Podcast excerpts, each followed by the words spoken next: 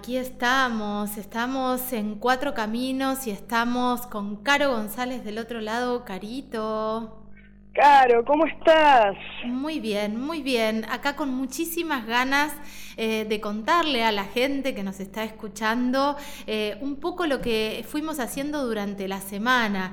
Eh, Caro, me parece que estaría re bueno contar ¿Qué es lo que estuviste hablando con la ministra de Turismo de la provincia de Río Negro? Digo, porque estamos ya en temporada de nieve, eh, todo se está mezclando, digo, de repente, ¿qué tienen que llevar, qué no tienen que llevar, qué se tiene que presentar em, a la hora de viajar a algún destino nieve, en, específicamente a San Carlos de Bariloche, que, que sigue siendo un destino súper elegido, ¿verdad?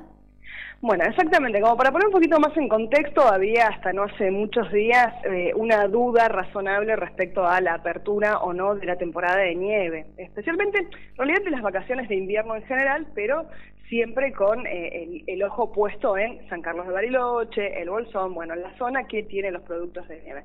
Efectivamente, la ministra de Turismo confirmó y horas después salió el comunicado, pero bueno, me confirmó a mí en una charla radiofónica eh, que eh, iba a haber temporada de turismo, que va a haber temporada de, de invierno y también temporada de nieve para aquellos que están deseosos de llegar a San Carlos de Bariloche, porque además recordemos que a nivel nacional se ha posicionado como el lugar más elegido por los argentinos y por las argentinas. ¿Qué lo demuestra esto? Bueno, cada uno de eh, los programas que se abrieron, tanto del previaje a nivel estatal eh, como también de eh, ofertas que se realizan en el hot sale, siempre Bariloche es el destino que la gente más elige.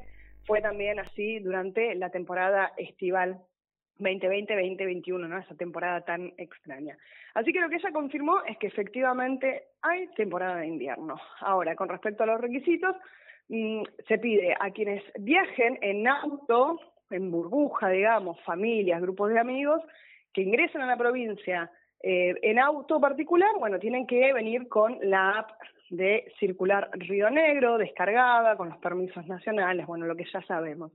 Eso por un lado. Ahora, quienes vengan en transporte público, como en micros, por ejemplo, o en avión, tienen que eh, traer un PCR eh, negativo.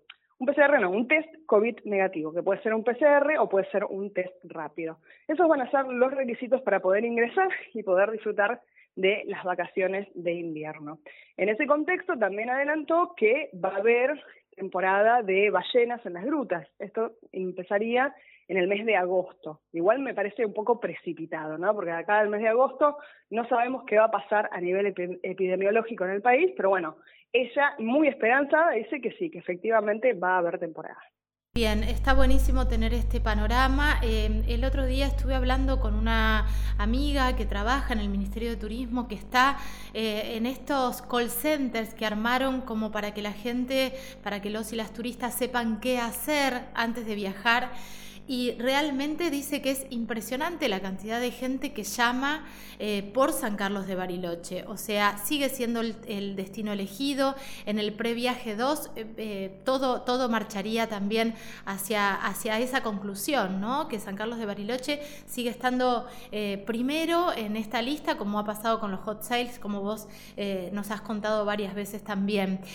Caro, estaría bueno ahora presentar algo que hicimos durante la semana, que fue una charla súper interesante eh, respecto a turismo cultural. En el programa anterior hablamos algo sobre turismo cultural, se abrieron los teatros, se abrieron los cines en algunos lugares, uno de ellos es Cava. Provincia de Río Negro también abrió, abrió con un eh, protocolo bastante estricto, algunas salas se cayeron, digo, no pueden seguir, eh, esta apertura ya los agarra muy, muy golpeados, pero, pero en Cava es una de las elecciones a la hora de visitar Buenos Aires. Entonces vamos a estar, eh, vamos a estar hablando, digo, vamos a estar compartiendo la charla que tuvimos con Sebastián Blutrach, que es el director de programación artística del Teatro Nacional Cervantes y también es el dueño del Picadero, teatro con muchísima historia. ¿Te parece escucharlo? Me parece, me parece súper interesante esto de, bueno, veamos eh, las diferentes facetas que tiene el turismo y una de ellas es precisamente el turismo cultural. Con Sebastián tuvimos una charla súper interesante sobre cómo impacta ¿no? el, la cultura, cómo impacta el teatro en eh, la realización del turismo, en las escapadas que uno se puede hacer, cómo impacta también a nivel internacional, porque él nos decía un poquito esto, ¿no? de que a Buenos Aires llegaba mucho turismo internacional de de asistir al teatro, eh, entre bueno diferentes conceptos que nos eh, volcó en esta charla que, sostuvimos con él. Sí, la característica me parece de esta charla es que como él está a cargo eh, de, las dos, de las dos partes, en realidad, por un lado de un teatro del Estado, de un teatro nacional como es el Cervantes, y por el otro lado es empresario y productor artístico y dueño de una sala privada. Entonces, este, es interesante ver las dos caras, son dos realidades totalmente distintas eh, y desde aquí vamos a compartir lo que dijo. Dale, vamos con eso. Ha sido un año y medio durísimo para nuestro sector, todo lo que es el espectáculo en vivo. Y, hemos vuelto a abrir en noviembre y tuvimos que cerrar hace unos meses. Y esta reapertura se vive no de una manera festiva, sí por, la necesidad de volver eh, a trabajar y con mucha responsabilidad, ¿no? Porque estamos todavía transitando la pandemia y también como un reconocimiento de las autoridades sanitarias respecto del trabajo hecho para los protocolos del teatro, ¿no? Que nos dieron la apertura antes que otras actividades por haber cumplido eh, como los primeros alumnos. Así que desde ese lugar, contentos de volver, de poner la máquina a funcionar y con mucha responsabilidad de hacer las cosas con cuidado para no tener que volver a cerrar y pensar que de a poco esto vaya volviendo a la normalidad. A ver, son dos situaciones distintas. Por un lado, desde un teatro como el Picadero, que es un teatro totalmente privado, eh, tratando de, subsistir con una cantidad de, de personal que hay que sostener, con las ayudas que hemos recibido del Estado, que han sido paliativos, un gran esfuerzo, pero insuficiente por por el tamaño ¿no? de la pandemia, así que un año y medio de incertidumbres, de preocupaciones y de, y de ingenio, ¿no? tratando de, de, hacer todo lo que se podía hacer en cada momento o en cada etapa de la pandemia para tratar de no solo de amortiguar el impacto económico, sino de, de estar creativo. ¿no? Y en el Cervantes una responsabilidad totalmente distinta, ¿no? en un momento donde se apaga totalmente el sector privado, el sector público cobra eh, una importancia primordial y tratamos desde el Cervantes a través de, un concurso que fue nuestro teatro donde terminamos produciendo producimos 33 obras, 21 en la María Guerrero, 12 en diferentes regiones del país, con la idea de, generar volumen de contratación en el sector que estaba totalmente deprimido. Es decir, que son como dos miradas distintas de una misma actividad y entendiendo qué se le pide a cada sector en cada momento. A ver, creo que pensar en las vacaciones de invierno como, como un punto alto de la temporada teatral es en otro contexto. En este contexto recién estamos reabriendo, trabajando al 50% de capacidad, con una limitación en cantidad de estrenos, porque con ese porcentaje de, aforo los espectáculos más grandes o las nuevas producciones por ahí no se pueden abordar. Entonces, y por otro lado, con la incertidumbre de cómo va a ser el turismo en las vacaciones, ¿no? digamos, inclusive el turismo interno. Eh, por lo tanto, no, no, no tenemos foco en el turismo. Habitualmente está claro que la capital federal es un foco teatral de Latinoamérica, sobre todo de Chile y Uruguay. Eh, cada vez que hay un fin de semana largo en los vecinos se nota en el teatro. Brasil también vienen mucho, pero más espectáculos musicales. Y ya el resto del turismo un poco más alejado latinoamericano se nota menos. ¿no? Pero es importante y por supuesto que el turismo interno es muy pujante en el teatro en vacaciones y muchos fines de semana largos, sin duda. Bueno, en Cervantes estamos retomando ahora el fin de semana que viene funciones de Reinas Abolladas, que es un espectáculo que habíamos podido estrenar antes del último cierre, haciendo muy poquitas funciones y vuelve por el fin de semana que viene porque tenemos otros compromisos, ya que el 20 de julio estrenamos eh, cuatro cuentos o cuatro textos dentro de el texto Teoría de King Kong, con cuatro actrices maravillosas, va a estar Cecilia Roth, Valeria Lois, eh, ahí Cristina Vanegas y Muriel Santana, dirigidas por cuatro directoras. Así que eso va, a estar en vacaciones de invierno, creo que va a ser potente para la cartelera. Eso desde el Cervantes. Y después estamos preparando un espectáculo para el centenario que se va a estrenar en septiembre, que es una comedia que escribieron Gonzalo de María y Ciro Sorsoli, con un recorrido por, por eh, la época del virreinato entre la relación en los artistas y, el poder. ¿no? Una comedia muy divertida. Y en el picadero, perdón, me decía.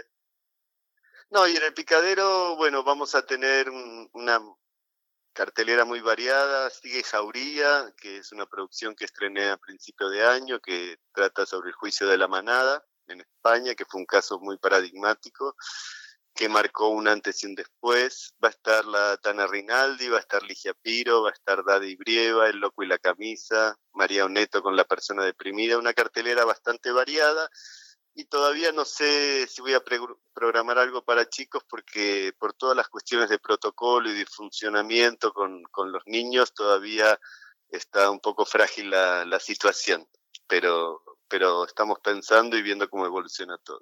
Que entrar a, la sala María Guerrero eh, ya en sí mismo es un plan, digamos, un, es un lugar mágico.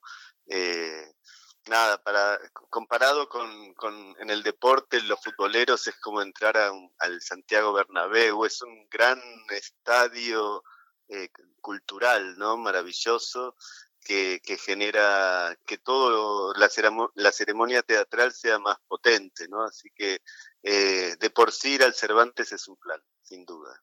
Mira, la verdad que el, el Cervantes es un edificio muy complejo, son 11 pisos, donde funcionan todos los talleres de, vestuario, de herrería, de pintura, de escenografía, utilería, digamos, y el nivel de seguridad del protocolo y de cómo tenemos que manejar la cantidad de personas que hay en el edificio y la circulación por el momento nos impide cualquier actividad externa más allá que las funciones planificadas con público, ¿no? Es un edificio muy complejo de ordenar para que funcione en todas las áreas, así que nos va a llevar bastante tiempo retomar la normalidad porque la prioridad es estar funcionando y estar produciendo, ¿no? que en este momento es lo, es lo más importante. A ver, eh, sí, hay varias cosas. En por ejemplo, en el Teatro Cervantes, todo lo que tiene que ver con la virtualidad, de ninguna manera creo que puede reemplazar a la presencialidad pero sí se tornó una herramienta muy fuerte para federalizar y acercar contenidos en todo el país, en un país donde federalizar es muy difícil por los, las distancias y los costos. Esto no quiere decir que se vaya a reemplazar eh, la presencialidad solo con el streaming, pero nos sirvió para acercarnos a las provincias, para trabajar en el Cervantes Educación, con 1.700 instituciones que se anotaron para ver nuestros contenidos, que además van con cuadernillos pedagógicos y charlas con los protagonistas. Todo esto es como un trabajo de hormiga que se hizo en toda la pandemia y que fue muy gratificante.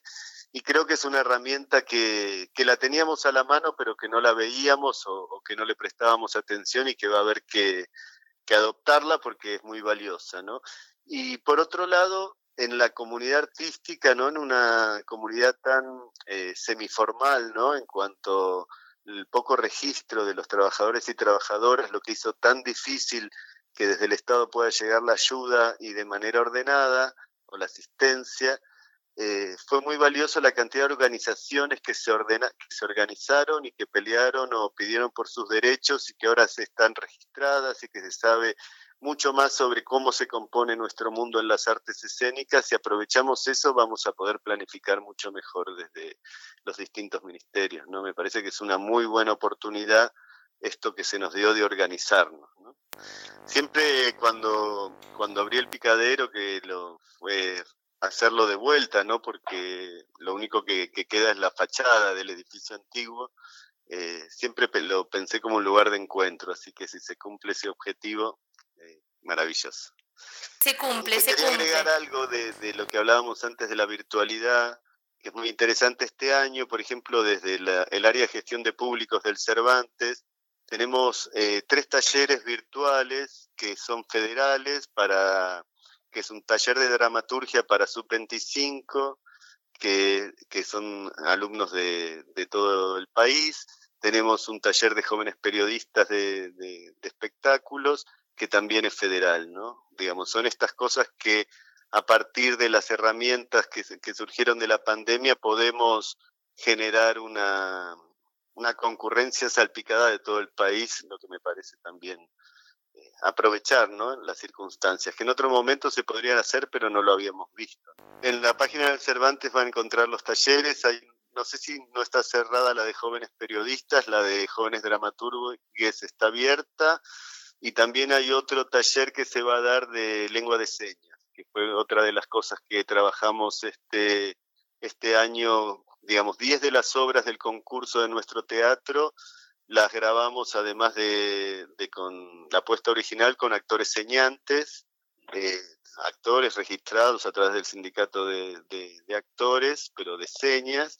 Y, bueno, y como fue muy, tuvimos muy buena recepción y hay tan poco avance en, en este área, hemos generado un taller de, de actuación de lengua de señas, ¿no? Así que me parece que para sumar más, más volumen a una actividad que, que de inclusión y interesante de, de sumar desde el Teatro Nacional.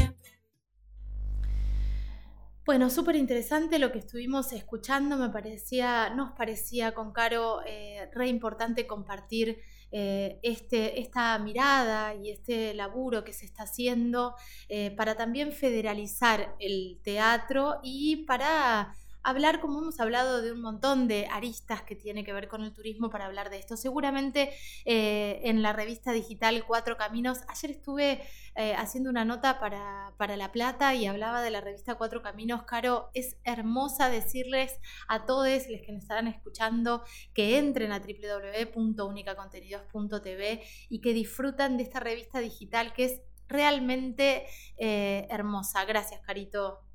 Gracias a vos y bueno, esperemos que, la audiencia disfrute la charla con Sebastián Bultrach eh, y su, su visión.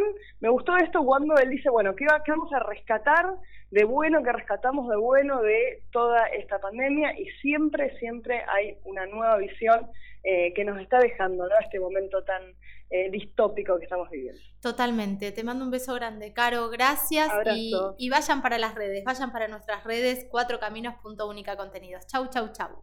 Chau, chau. Siempre vivirás recuerdo